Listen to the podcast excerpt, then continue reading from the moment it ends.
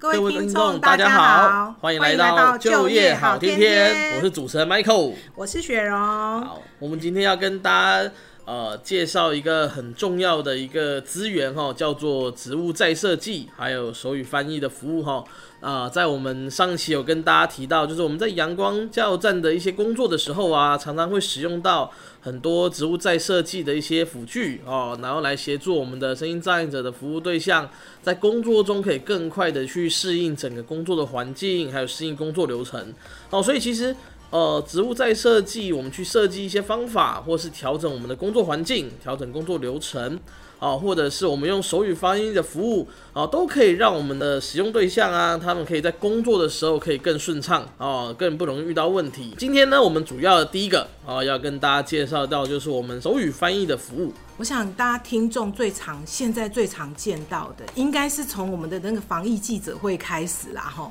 我们开始渐渐有注意到，哎、欸。我们在那个部长旁边都有一个很重要的人哦，然后一直在帮我们就是呃听障者做一些手语的沟通，这样，然后让他们了解就是哎呃那个呃防疫现在很重要的一些事项，这样。那我们也慢慢注意到哦，我想社会大众大概是从很多从这个部分开始注意到有手语翻译的那个老师这样子的存在，然后甚至。之前我们还有在讨论，诶，那为什么手语老师为什么可以不要戴口罩？好，因为他们可能在做手语翻译的时候，可能要搭配上一些脸部的表情啊。好，那我们可以知道，那个听语障，因为他们的呃听不到，哦，所以他们能看到的那个资讯的来源或沟通的媒介，可能都要透过眼睛去看。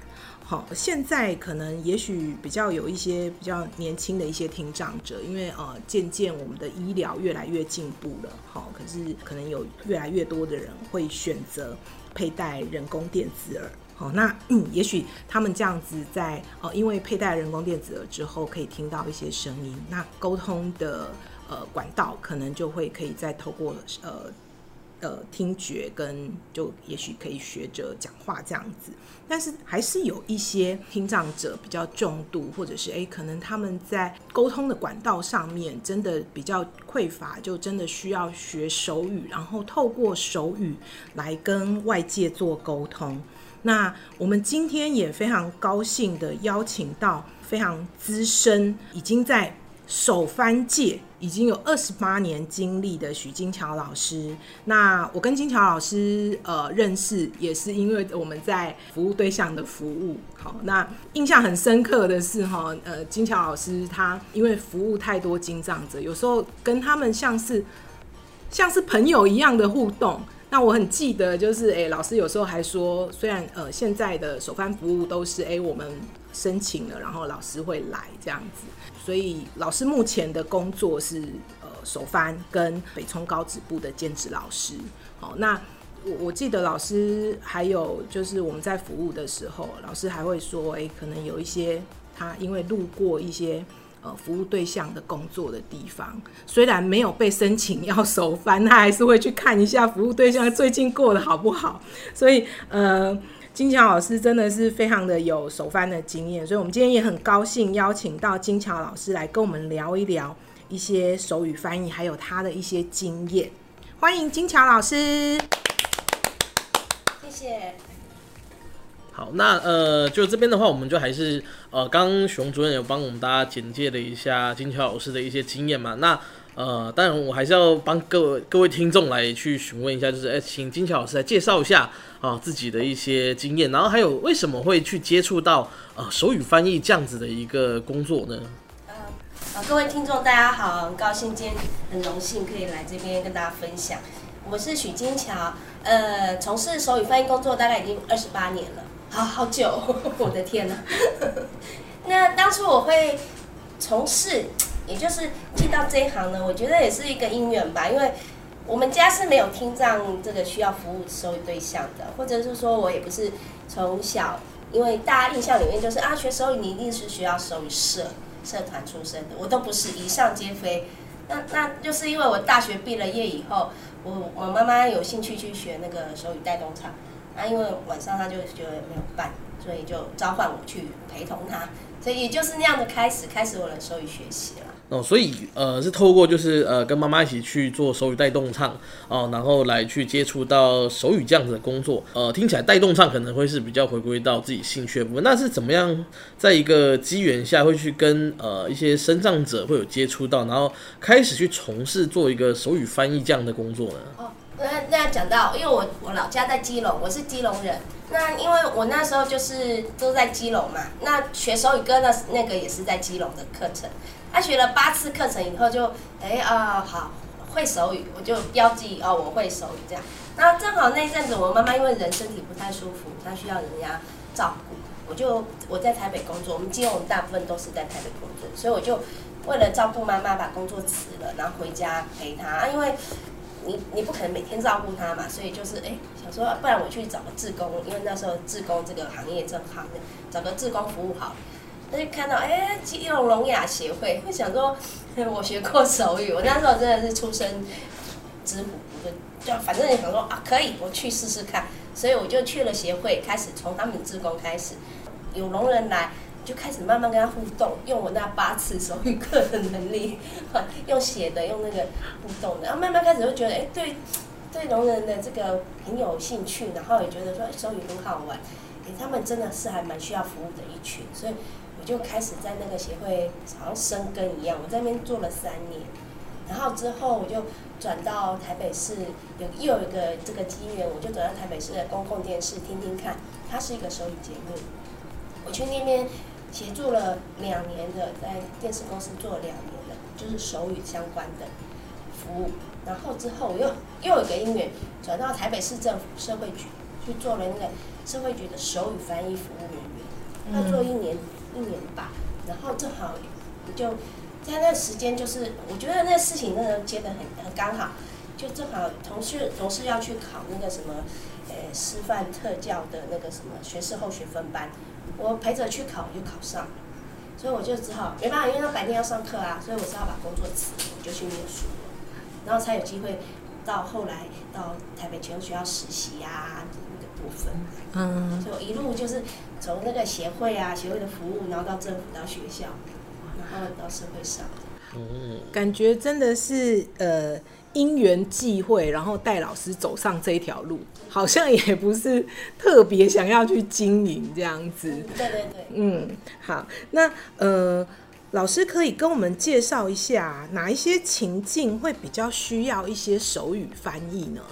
你只要想到他们的生活需要，只要需要沟通的，我觉得都很需要。最简单就是像你们现在电视上看到疫情嘛，所以你旁边有一个手语翻译，它是让他们可以看到政府在宣布，政府说了什么事。那你们没有想过，其实他去火车站买票，他也需要；或者是他去机场，其实他也需要。可是这些其实是现场我们现在还没有做到的部分啊。当然，我们政府提供了相关很多服务。他、啊、现在粗略分成是社政跟劳政，像劳政找工作的，就是我们一般可能他一开始找工作，他来政府求助，我们要跟他物谈，这就需要翻译，因为不是每一个服务人员都有那么精通的手语，我们可能会简单的沟通，可是简单的沟通他是没有办法达到我们物谈的需求，嗯，然后再来他找工作，我们要带他去去公司面试，也需要翻译，然后进了公司以后。新生训练也需要啊，对不对？他刚开始学，可能这个工作他没有那么上手，要人家教他，这也需要，就是翻译的沟通协助。然后之后像公司里面如果开会啊，或是有些业务要宣布，可能月会、年会什么的，这个其实都很需要，而且其实都可以申请的。嗯。啊，我说申请就是现在政府就是因为他是配合他的工作需求，他分成社政跟劳政，所以有些政府他会分两块。一个是社会局的手语翻译服务，一个是劳工局的手语翻译服务。那当然，可能对大家来讲，你会觉得迷迷迷糊糊，搞不太清楚。还不错，现在都有整合了。你只要打电话去要需要服务，他觉得你的服务不是他那边可以提供，他会帮你转寄。所以大家就是只要不放胆去申请就够了。好，那呃，所以看起来其实听起来好像很多我我们呃想象到或想象不到，只要跟要跟人。互动到的呃机会，其实都有可能会需要用到手语翻译。哦，只是我们现在就像老师刚刚讲的，也许一些生活上面的比较简单的，现在的那个听障的朋友们可能都要自己想办法。比如说去买个票，我可能要用写的，我用笔的告诉他 我要做什么。现在我觉得还不错，是我们手机的 APP 啊，都进步很多了。其实现在不是都有语音吗？我们一般人就对着手机讲话。那他就直接语音输出成文字，嗯，就给给农人看就可以了，或者你写也可以啦。哦，我觉得这科技还是有多少帮助到一些部分。嗯，好，那呃，刚刚老师有说，其实现在的呃首翻的申请其实分为社证跟劳证，嗯、那呃会不会有一些限制吗？谁可以去申请？是呃，我们的比如说职场上面的工作人员，还是哎我们的服务人员，或者是哎身手身障者自己也可以申请？可以，因为我们申请大家都分成个人跟单位，单位当然就是公司嘛。啊，公司不是说什么事都要老板出面，当然不可能啊。就是只要是主管啊，或者是员工，就是跟这件事有相关的人，他都可以申请。那当然，身障者个人也可以申请。好。那如果说有这样子服务，因为感觉申请需要有一些安排或程序。那如果说哎、欸，在比如说要有一些会议，或是需要手运呃，就是运用到手翻老师的资源的时候，需要多久之前提出申请啊？我们一般是说三天前啦。可是当然你看安排会议有的时候会早一点。可是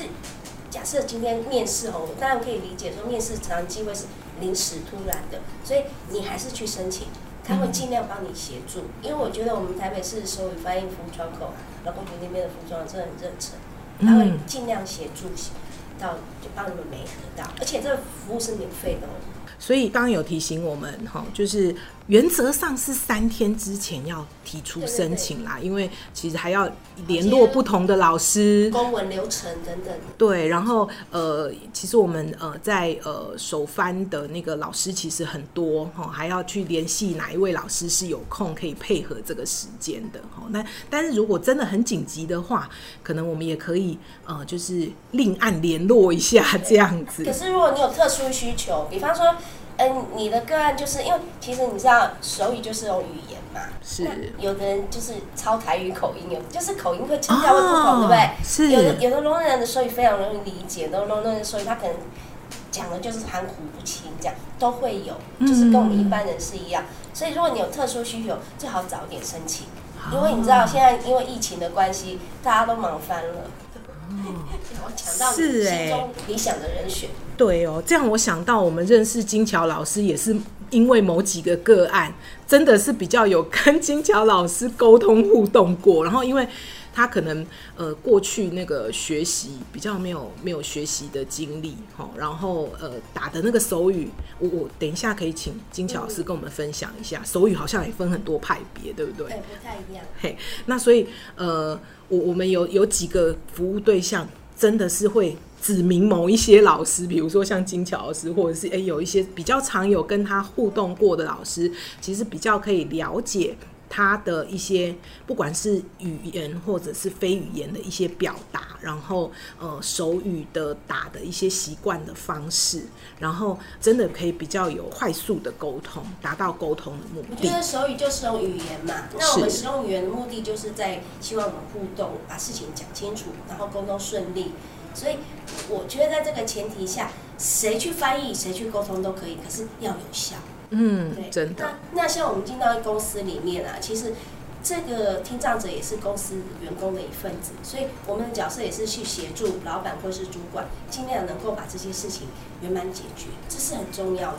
就是因为你你平常可能跟他书写，就发现他书写不太理解，嗯，对啊，这个书写不太理解，可能就缘由于他可能打手语惯用手语了。所以现在就要讲到那个 文化的部分。我们如果常常在打手语的人呢、啊，我们手语的文法是像台语、像日语，它不是我们中文语序，不是。所以它的写字会颠倒，其实是因为这样。那那一般人就没有学过手语嘛，就会觉得怎么写出来字我怎么看不太懂，怎么前后都不太清楚这样。对他，因为他就是用手语的想。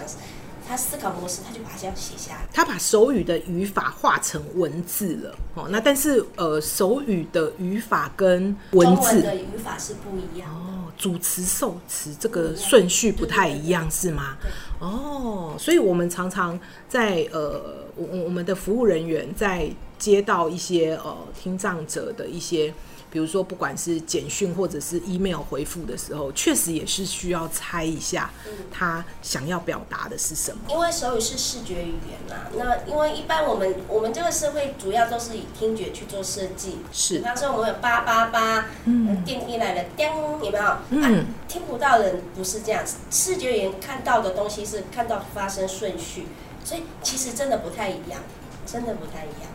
那刚刚其实老师有提到，就是聋人文化嘛。那呃，其实很多的听众跟我们一样，就一开始其实对于很多的听障者的一些文化是不太理解的。那呃，老师可不可以跟我们讲一下？呃，就是怎么样？如果说今天在我们的身旁有这样子的一个听障的朋友，哦，那我们该怎么去跟他们去做一个互动？那当然，先不论会不会手语这件事情了。那我们先应该用比较适合用什么样的方式，先跟他们去做一些互动，然后建立一些比较可能是人际互动的开启或基础的关系，这样子。我我跟我先介绍一下什么是聋人文化好了，好，因为这个标题大家会觉得文化好大一个主题哦，其实不是啦。聋人文化，我们就是说我们一般的生活方式，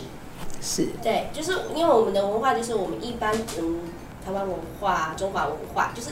我们台湾人、我们华人生活的方式，所以聋人文化你就把它想做是聋人的生活方式、生生活习惯。那那跟我们有什么不一样？都是人呐、啊，嗯，其实大同小异。他既然生活在我们台湾，大部分习惯是一样。可是因为他听不到，所以他有很多东西他需要转换。就我刚刚讲的一些声音的部分不见了，所以你要把它转成视觉。我来举个例子，比方说最简单的，我们家每个家都有电铃、门铃。是。对，今天如果是一个听障者在家里，叮咚叮咚，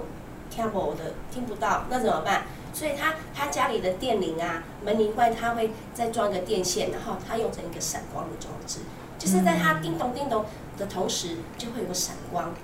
然后那个闪光让他看到，他就会去开门，就类似像这样。那他们电话也会装类似的这个装置，就是电话来了，在电话我们听到的铃铃铃铃铃铃，他会加一个那个装置，然后它就会闪光，那他知道这件事在发生。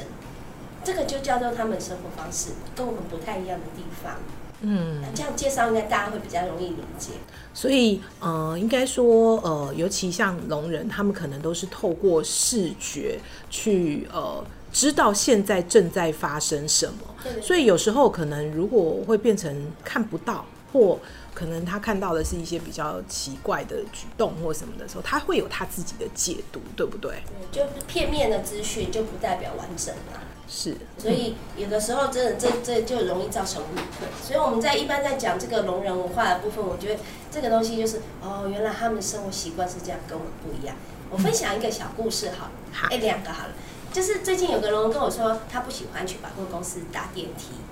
我说啊，搭电梯，那电梯就按一下电梯来。他说不是，因为那个百货公司啊比较大家的，就是左边三个电梯，右边三个电梯。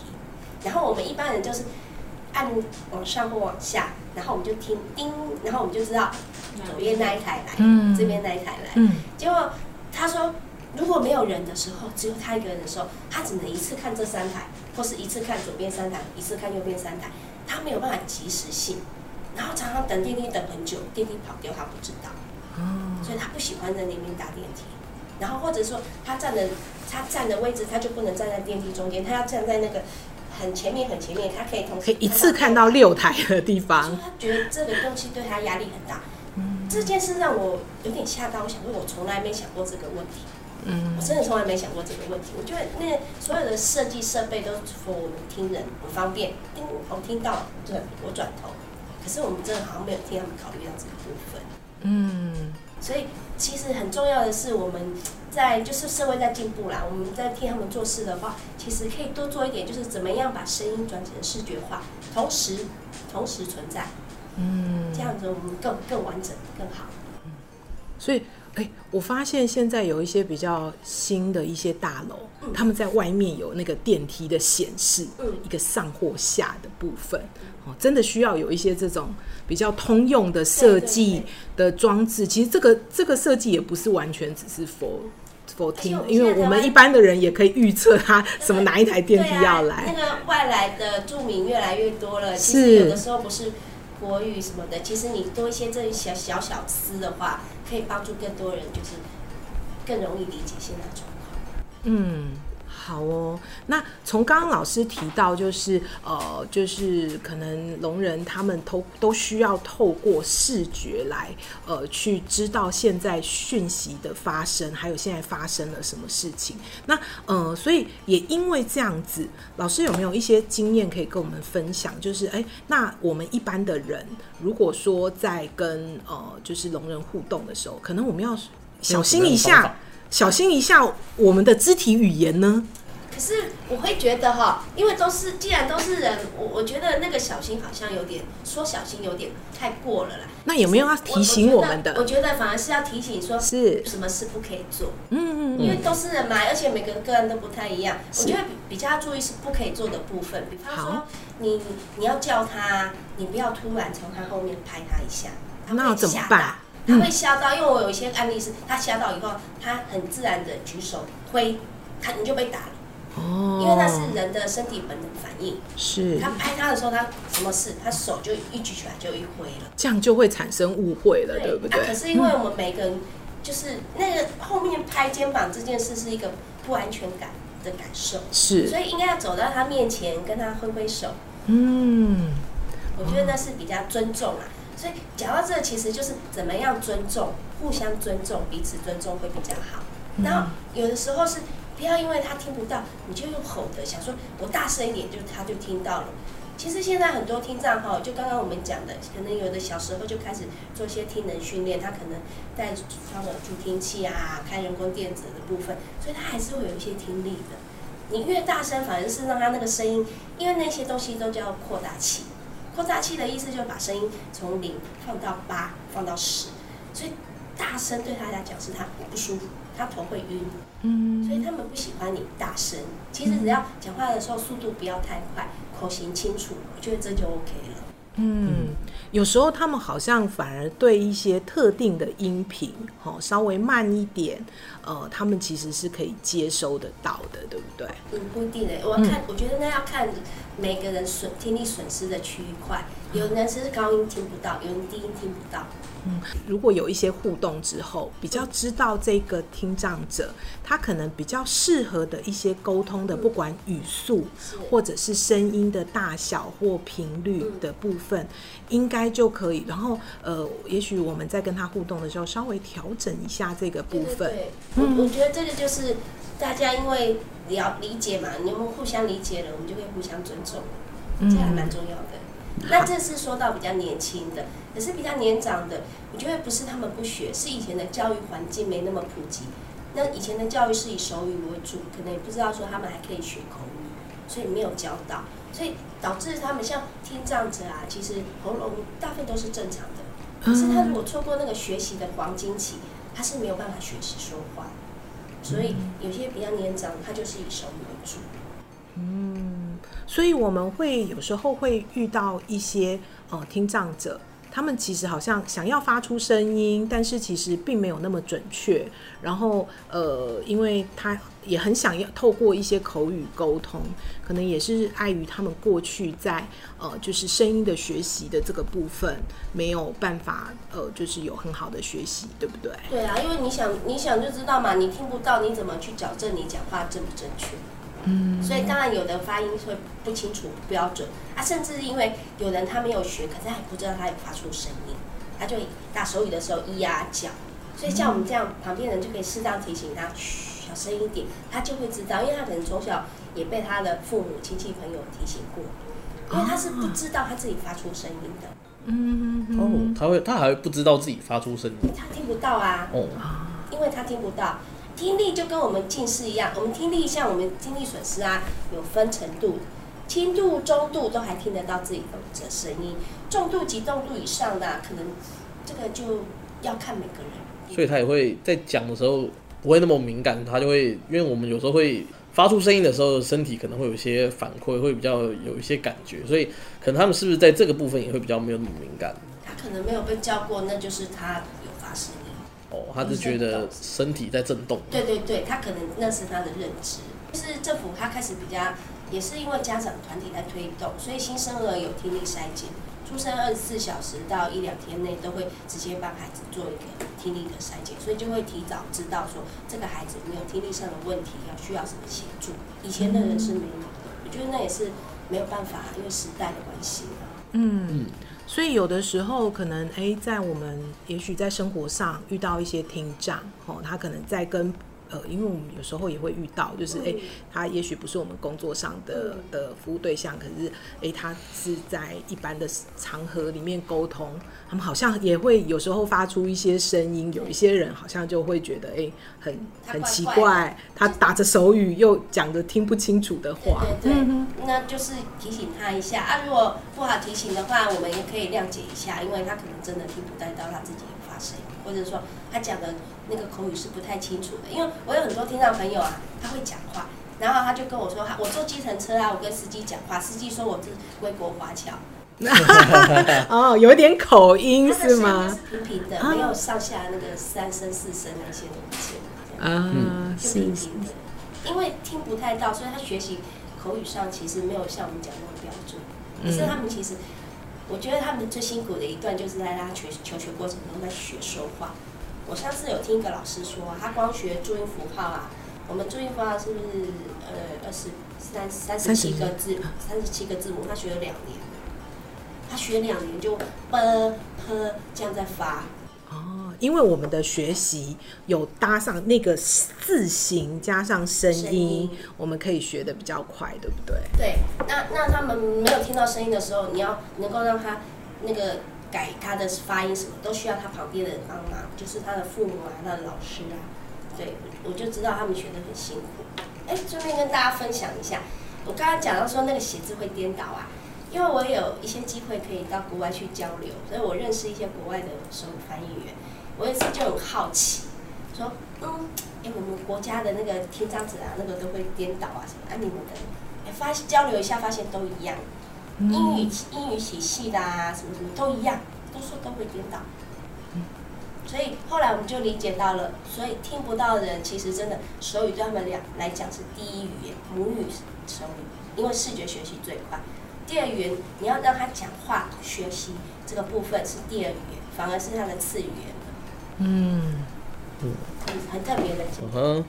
所以其实这个呃，青桥老师这样分享到，所以其实理解很重要啦。因为有的时候，不管是在文字的呈现上面的理解啊，或者是其实在很多一些呃听障者的特质上面的理解哦，这些都是很重要的一个互动还有关系建立的一个方式啦。那也是让听众们了解到，就是说以后未来当你看到附近有听障的朋友的时候。哦，也要也，我们不会说要很关心人家或怎么样啊，但是至少我们要对于人家的一些特质哦，还有有需要互动的时候，我们必须要有一个更深的一个了解，这样才可以有助于我们跟他们建立一些关系啦。那呃，我这边也很好奇的，就是刚刚其实老师有提到，就是我们的呃手语其实有分很多流派啊，不同的语言。那其实像我之前我就有遇到一个是他的我的服务对象是专门打台语的手语。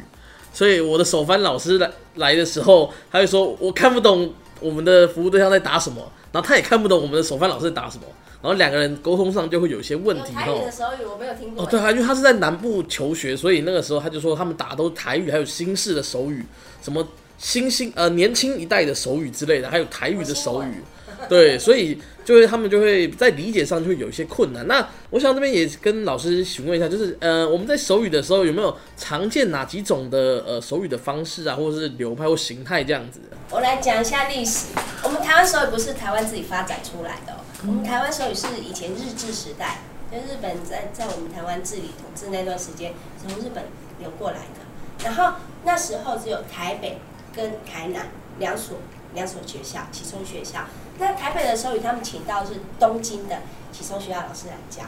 台南的手语是从大阪过来的，不同的方言，所以也有 分那个大阪口音跟有点类似啦。那你你可以想象，就是东京的人就是新潮活泼啊，大阪的人就是大阪是一个乡下乡村地区，所以比较保守。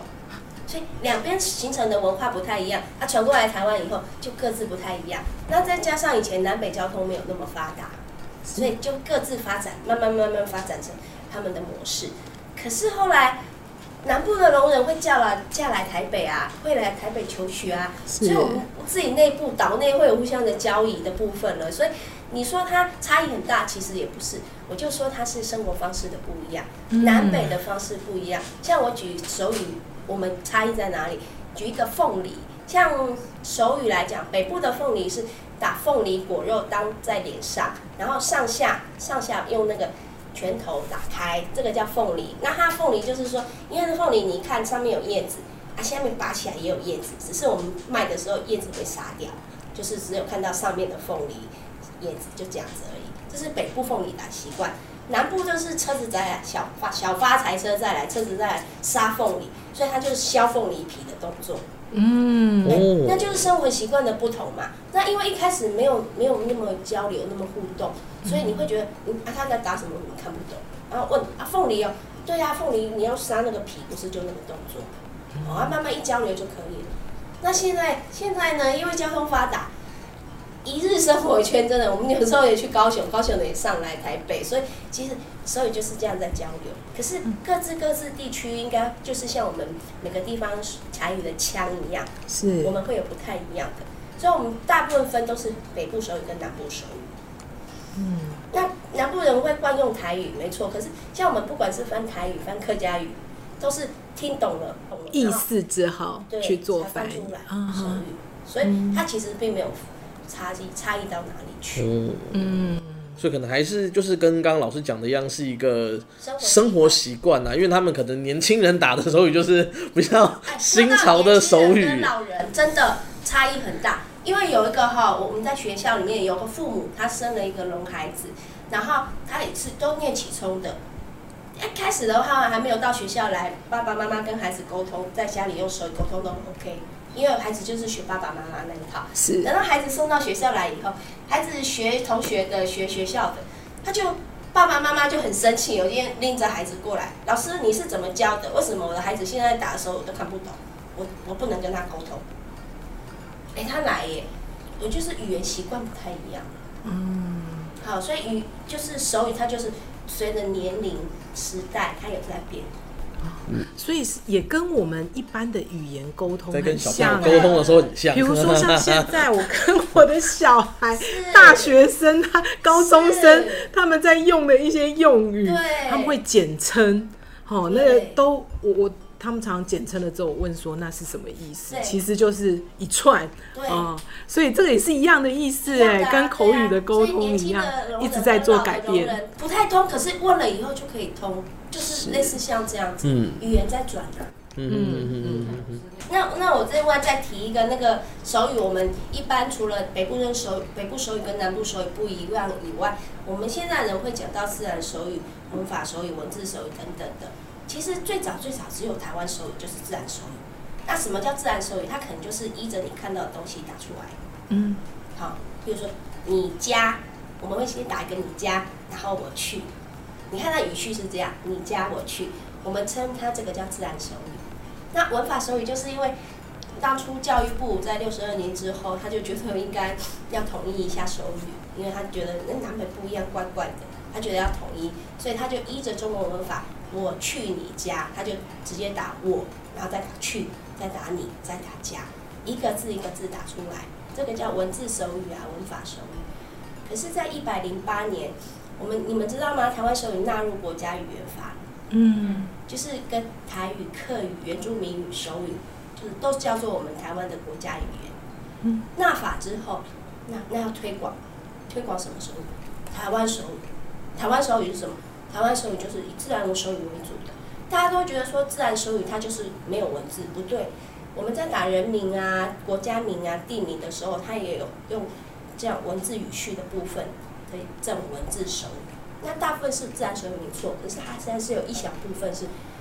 以文字语序为主的。嗯，所以我们现在在推的叫台湾手语，啊，其实它本质就是自然手语。嗯，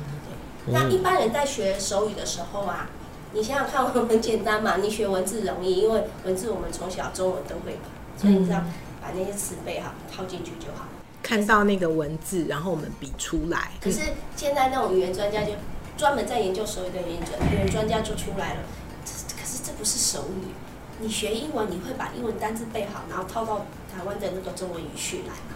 嗯，你还是要学英文的文法嘛？嗯，对，就是类似像这样子。所以，所以自然手语是我们现在比较推广的，而且是聋人比较常用的。嗯，因为他们很习惯看到什么事发生，照着语序打出来。所以其实老师也提到，就是 自然手语这个部分在，呃聋人还有听障朋友之间是比较稍微广为使用啦。那所以通常如果说我们是不是要去学的时候，也是以自然手语去专门去，如果说真的有兴趣想要去学看看，或想要去增加一个沟通的方式的话，我们也是朝这个去学，然后学一些基本的语法，就也是差不多可以用。啊，为什么我们台湾会有特殊现象，你知道吗？因为我们台湾就是把手语当手语歌在用。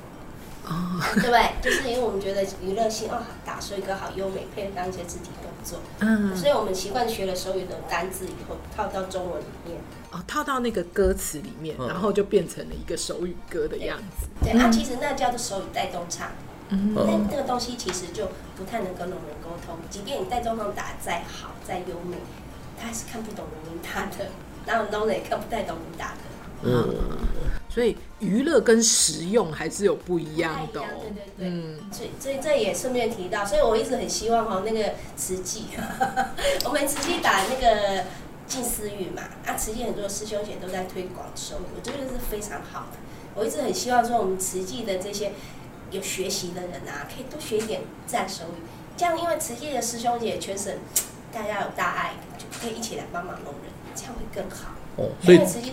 呃文字的那个部分，嗯，哦对，因为他如果近视语一定要打在那个文字上面啊。那我可以理解啊，因为我们就把它当做是那个艺术表演嘛，那就不是沟通。嗯嗯嗯嗯，所以如果更贴近一些呃生活上面的用语的应用的话，其实对于啊、呃、就是聋人在沟通上面，我们就可以更多人可以及时协助聋人，对，对，对，对不对？我没有讲，你们应该也不知道哈。真的，因为我自己从小都没有学这一块，我我觉得我们求学的那个阶段好像没有人跟我们提过这种东西，所以我们会觉得，哎，那他会手语啊，就叫他来。嗯、我自己碰过一些案例啊，是。让我觉得说一般人真的不太了解手语。我去戏子帮忙调解，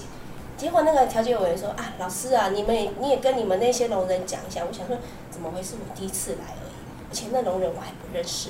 他说不是啊，上次我调解就帮他请了一个手语的那个专家来。我说是哦，因为我我这么久了，我想说我应该大部分都认识。然后我就问他说那是哪一位？他讲了一个名字，我真的还没听过。然后我就说。呃，我后来想想，我就跟他说，因为一般这种调解的，啊，我们其实是要有证照的人来从事会比较合适。然后那个那个调解，员就跟我说，还有他在我们这边教那个手语歌二三十年了，他就开始讲。然后我就跟他说，哦，因为政府现在规定是这样嘛，然后我提供你做参考。那我大概可以理解，他是好意帮他去找，可是他可能不知道说他的手语可能聋人真的看不懂。结果没多久，那两个聋人来了。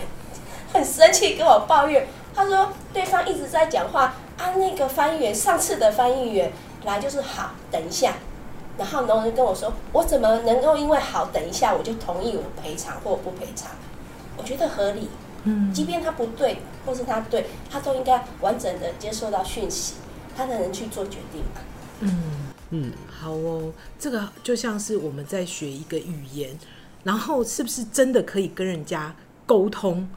是很像的东西，比如说，哎、欸，我们可能学了很多英文的单字，可是我这个单字，我有没有真的可以办法跟一个美国人、跟一个外国人达成沟通？好像是一样的意思，这个好有趣哦。其实也跟我们平常的语言的应用很像，只是说他们的语言应用是用打手语的方式。我觉得我们台湾人好在一点就是有人情味、有热情，可是这一点也是不太不好的地方。因为我们会忽略掉，我们不是真正帮到他的忙，我们是帮了倒忙。嗯嗯，所以沟通还是，其实这个也像我们一般的人际沟通很像，沟通还是要有效，才是才是有用的。嗯，所以我今天其实还有个重点是要跟这个各位老板或是老师、各位朋友大家讲一下，其实哈，跟我们听障本沟通就是多一点耐心之外呢，你不要以为说你写了字他就看得懂。因为我们看我们综合这样讲下来，很可能是因为他习惯颠倒字，他比较看得懂。那、嗯啊、如果你用中文语序这样写出来，他有时候每个字都看得懂，可是他意识上没有那么理解。然后甚至有些听障者他是有戴耳机的，你跟他讲，他可能听不懂，他还问你一下，问你一下。当他看到你的神色不太耐烦了，他马上会点头，他假装他懂。事实上，我觉得他可能不太懂。所以，我们一般跟像这样的孩子互动的时候，我都会请他说：“老师刚刚讲了什么？你再述复述一次给我听。”他打手语也好，他讲话也好，这样让我知道说他有没有理解到我真正要交代的事。嗯，这个也是我们在职场上有时候常会发生、有观察到的一个状况哈。可能呃，我想听障者可能也很害怕说啊，我好像没有理解，没有立刻理解到，那是不对的。哦，所以他可能就会呃，我知道了，我知道。但是事实上，真的请他诶去执行他的工作的时候，诶，好像你刚刚不是都说你知道了，啊、结果做出来又是错的。怕被骂嘛？他他怕看到人家就是诶，我已经跟你讲两遍，你还听不懂啊？啊，事实上他真的因为听力受受限的关系，他听不太懂。嗯嗯。那我想请问一下老师，所以我们有时候就是从刚刚这样讲，是不是一次我们呃，比如说在写的那个沟通的句子？也不要太长，你比如说，哎，可能呃是比较短的单词，单词。重点，重点，重点句子 OK，、嗯、然后不要打你是不是不知道？你看你已经双重否定了，啊、你就直接讲你知道吗？这样，直直数据会比你双重否定、双重那种好多了，就是讲重点。嗯，没错，所以这个真的也是要练习呢，哈、嗯，就是呃，整个这样，呃，我们从刚刚这样聊起来，听到其实每个听障者跟呃，其实也跟我们一般人一样，哈，可能跟我们的生活习惯有一些关系，我们跟家人的沟通方式，哈，跟朋友沟通的方式不太一样，所以一开始的相处可能都会有一点陌生，呃，我们真的是需要有一些沟通的经验，然后哎，看他习惯的方式是什么。我其实有一印象蛮深刻的，就是我之前我们也有接过是听障的个案，然后他不识字，因为年纪有点大了，那时候没有接受教育，不识字，哦，所以我们没办法用写的，然后他也不会手语，所以我们一开始在接受服务的时候，我们其实也想说，那怎么办？要怎么协助他？但是后来，坦白说，我们在职场上，因为他其实也有自己生活习惯的脉络，那可能我们透过一些肢体语言跟他讲，哎，这样可以，不行，齁，都是一些简单的肢体语言，他也可以在工作上适应的很好。没错，嗯，对，所以其实我觉得，就是沟通的重点就在于你了解，你接收到我想要告诉你的这个部分，其实是最重要的，不管怎么沟通都可以。嗯。嗯好，那呃，包含刚刚其实呃，许荣主任也有提到，就是呃，在职场上也有一些这样子的比较印象深刻的事情。那这边也想要问问一下金桥老师，就是呃，因为金桥老师有很多的服务经验嘛，那在针对我们的听障者的服务上，有没有哪一些是呃让你比较印象深刻的一些经验？呃，我提一个最近的例子好了，最近就是有一个弟弟，他一直要找我试训。那这个案子，这个个案，我大概十几年前服务过他。啊，那时候服务的就是大概一两年以后稳定了，就没有再联络。然后最近开始一直要找我视讯，我想说他是不是出了什么状况？那我先介绍一下，这位是一个听障者，然后他有合并自闭症。啊，自闭症大家应该有印象哈，自闭症他就是有些固着性，然后他重复东西会一直一直一直一直这样子，所以他就是听障自闭症者。那我想说他一直要找我视讯，然后一定要跟我事情跟我讲一次以后，他才放心。我就想说他是不是出了什么状况，所以我就跟他公司联络，然后约了一下去他公司看一下他。公司就跟我说啊，也还好啦，那么就是一些小状况，其实都不是什么大问题。然后去到那边，他就跟我说，哦，他确诊了，之前确诊，然后原来是因为疫情的关系他确诊了，所以可能对他工作有影响，比方说他要在家里就是观察啊什么的，然后他后来回来工作有一些调整啊什么的。就是有一些变动，对他来讲，就是他们需要稳定一样的工作，重复性。那他一些变动，他可能那种不安全感就高了。那因为他确诊之后，好像他其他家人也陆续有确诊之类的，所以对他来讲就是双重的不安全感。所以难怪他就一直要找我视讯。所以我去了公司以后啊，聊聊，然后把主管要他注意的事情跟他再重复一下，我就看他脸就笑开了。比较放心。然后我就叮咛他，你不可以一天打二十通视讯给我，真的。后来就一个礼拜都没有打来，我觉得蛮有趣的。嗯所以其实他们这个关系的建立也是，就像刚刚老师讲，其实这个是很重要。当他对你有一些信任的时候，他也会比较愿意去跟你去做一些互动啊。那包含我觉得刚刚其实有提到，就是有些的听障者他们会比较熟悉跟某几个特定的呃老师去做互动，我想可能也是跟这些有一些关联的啦。一般的听障者，其实你只要提供他手语服务，谁我觉得只要是手语很 OK 的，我觉得他都还可以接受。可是，就像我刚刚讲到，有一些特殊案例，他可能合并成其他障别的，或是他在他的心理层面有一些依赖性的，所以他会比较惯看喜欢某几位这样子。嗯，哎，我我觉得他是可以理解啦，就跟我们一般的小孩一样这样。嗯嗯。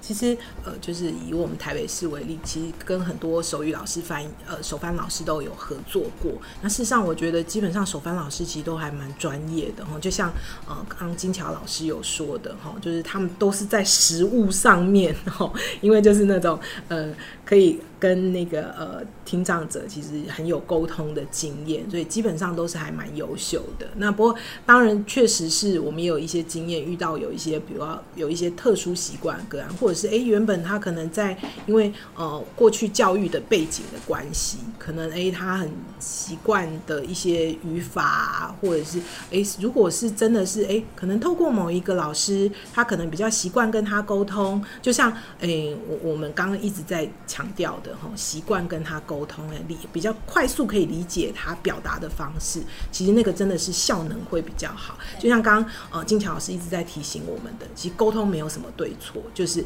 哎，如果你可以达到有效的沟通，其实是最重要的。嗯嗯，我觉得哈，我觉得因为现在 CRPD 现在大家都在推动这个国际肾脏人权的部分啊，其实我们在相处上要多一些，就是尊重。就是怎么样尊重他，也许也可以把很多的讯息视觉化，然后让他们体会到我们的善意，那这样彼此在沟通上会更好。其实那这边我其实也很好奇，就是视觉化的部分呢、啊。其实呃，老师前面有提到，就是电梯可以有一些视觉化的提醒啊，或者是家家里可能会有电铃的提醒。那其实跟这个会跟我们的身障者，就是一个听障者，他们在外面的生活经验会有很大的一个关联性啊。那老师这边有没有觉得是哪一些东西可以？呃，是比较适合有视觉化的部分，去让我们听到的更容易注意到的。我我觉得现在因为科技辅具都进步的很快嘛，所以其实有些地方它可以做多做一些电子看板。嗯。因为我们现在很多习惯都用广播，广播声音出去了就没了，所以也许是不是有一些跑马灯字幕啊、电子看板啊，可以把重复一些那一些重要讯息铺在上面，他们就可以及时看到。各个工作场所其实是可以做的。嗯哼，把电子看板我们一般也可以看的，所以其实它它有这样子的设计的话，的确有些的地方有看过类似的东西啦。对啊，像厕所，你们有没有想过，如果厕所啊，它再发生火灾，我们以前的厕所啊，都是那个两边门板顶到天花板的，嗯，后来才稍微降一点，因为它上面会安装一个闪光闪光器，因为我们跟检验公司争取很久。就是那个门板不要整个顶到天花板，这样他如果在上厕所的时候，正好他又听不到，然后又发生事情他不知道，然后你顶到天花板，然后如果说有那种消防系统联动，然后它会闪光，他就会知道，嗯，好像有状况。哦，所以这其实呃都是生活上的一些可以也可以说巧思啦，就是说怎么样让更多的受众可以去看到这些东西。啊、其实这种东西就不是只有 for 听障，其实我觉得大家都可以用。有些哪天老人他比较重听的，嗯，他也许没有身障手册，可是哎、欸，他看到也知道有问题啦，嗯哼嗯哼，就是一般人都可以用。对对对，爱滑手机的有没有？看到哎、欸、有问题。现在很多都推播嘛，对不对？对，所以也许到某一些定点，你可以设计这种东西有问题，马上推到这个手机，他就会看到有事情。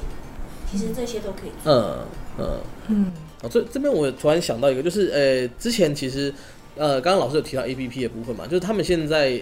呃有用 A P P 去可以去，例如说打一九九九的功能之类的，那那些东西的话，他们可以怎么样去做使用？A P P 现在他们比较常用啊，其实因为它最大的沟通障碍还是在沟通这一块，所以我们我们要尽量在推一些那种语音输入转文字的部分，也就是像我们现在讲，一般人在开会，他如果没有请翻译员来，他、嗯啊、自己本身的阅读。文字理解能力又很好的话，他就把他的手机那个软体打开之后呢，大家在讲话，那个软体就会开始冒字出来，他就会看到他的内容。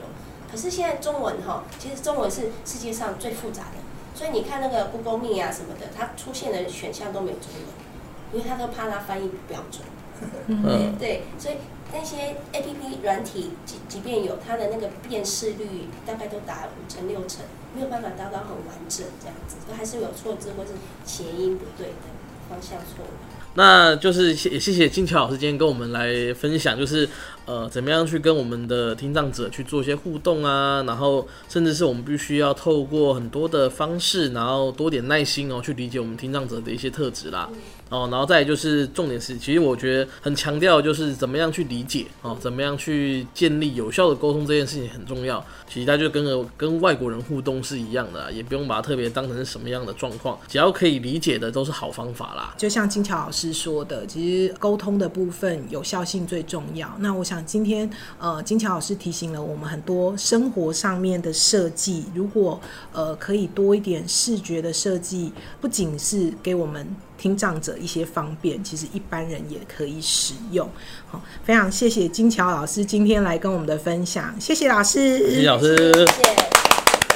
今天非常谢谢金桥老师这么精彩、呃深入的分享。那因为时间的关系，植物在设计我们就要留待下一集来做更详细的分享。那下一集我们会邀请到新店植虫中心的植再专员明俊来跟我们分享怎么使用植物在设计来协助生长者就业，请大家要记得锁定我们的频道，持续收听哦。那我们的今天的节目就到这边，就业好天天，下次见，拜拜。